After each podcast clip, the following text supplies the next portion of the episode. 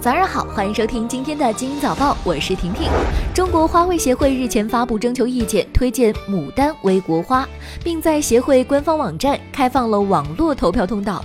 牡丹以华贵著称，唐代更誉为国花，是国画艺术中被永恒演绎的经典。如果真的将牡丹定为我国国花，你支持吗？据了解，世界上已经有一百多个国家确立了自己的国花，中国是尚未确立国花的为数不多的大国。六月二十九号，中国花卉协会经过充分研究论证，表决通过确定牡丹作为国花的方案。下一步，该方案还根据投票结果上报国务院有关部门，并由全国人大正式确定。女子杜撰遭骚扰奸杀事件最新进展来了，该名女子已被采取刑事强制措施。近日，一微博名为“春秋两不沾”的网友裴某发视频称被长期骚扰，报警求助无果，引发了众多网友的关注。马鞍山花山公安昨天通报说，裴某所售的手链确实为假货，视频中称被威胁、被性骚扰、报警不予受理等言辞均为编造。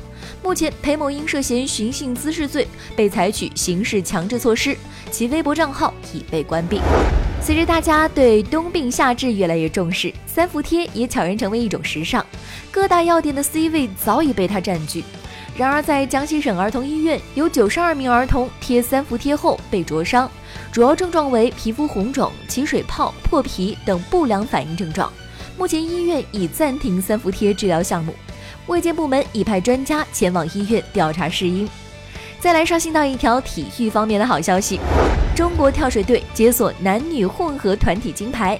昨天进行的2019年韩国光州世界游泳锦标赛跳水项目男女混合团体决赛中，中国组合林珊杨健发挥出色，以416.65分的成绩获得该项目金牌。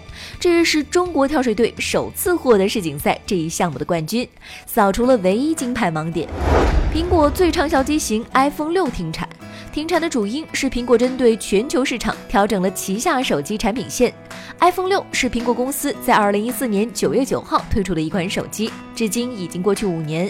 从统计数据来看，iPhone 六系列机型累计出货量已经超过了二点五亿台，这是有史以来 iPhone 家族中出货量最高的系列。所以，你还在用 iPhone 六吗？韩国立法禁止职场欺凌，七月十六号起正式施行。下班之后给下属发工作指示，让女职工跑腿泡咖啡，向员工劝酒等行为被列入职场欺凌。员工需要实名举报欺凌行为，如果公司迫使举报人辞职或变相惩罚，最高可判三年监禁并处罚金。近日，人均垃圾产量最多的国家出炉了。Temple 大数据分析平台的一项研究显示，加拿大位居第一。据悉，每个加拿大公民每年产生三十六吨垃圾。保加利亚排名第二，第三位是美国。美国人均垃圾产量则为二十六吨，是中国的三倍。联合国日前发布的《世界粮食安全和营养状况报告》显示，肥胖每年导致约四百万人死亡，并且每个年龄段人群都面临肥胖问题。其中，学龄段人群成为了肥胖高发群体，原因主要是水果和蔬菜摄入量不够，吃快餐和碳酸饮料，并缺乏体育锻炼。你超重了吗？今天的精英早报就到这里，祝你度过美好的一天，明早见喽！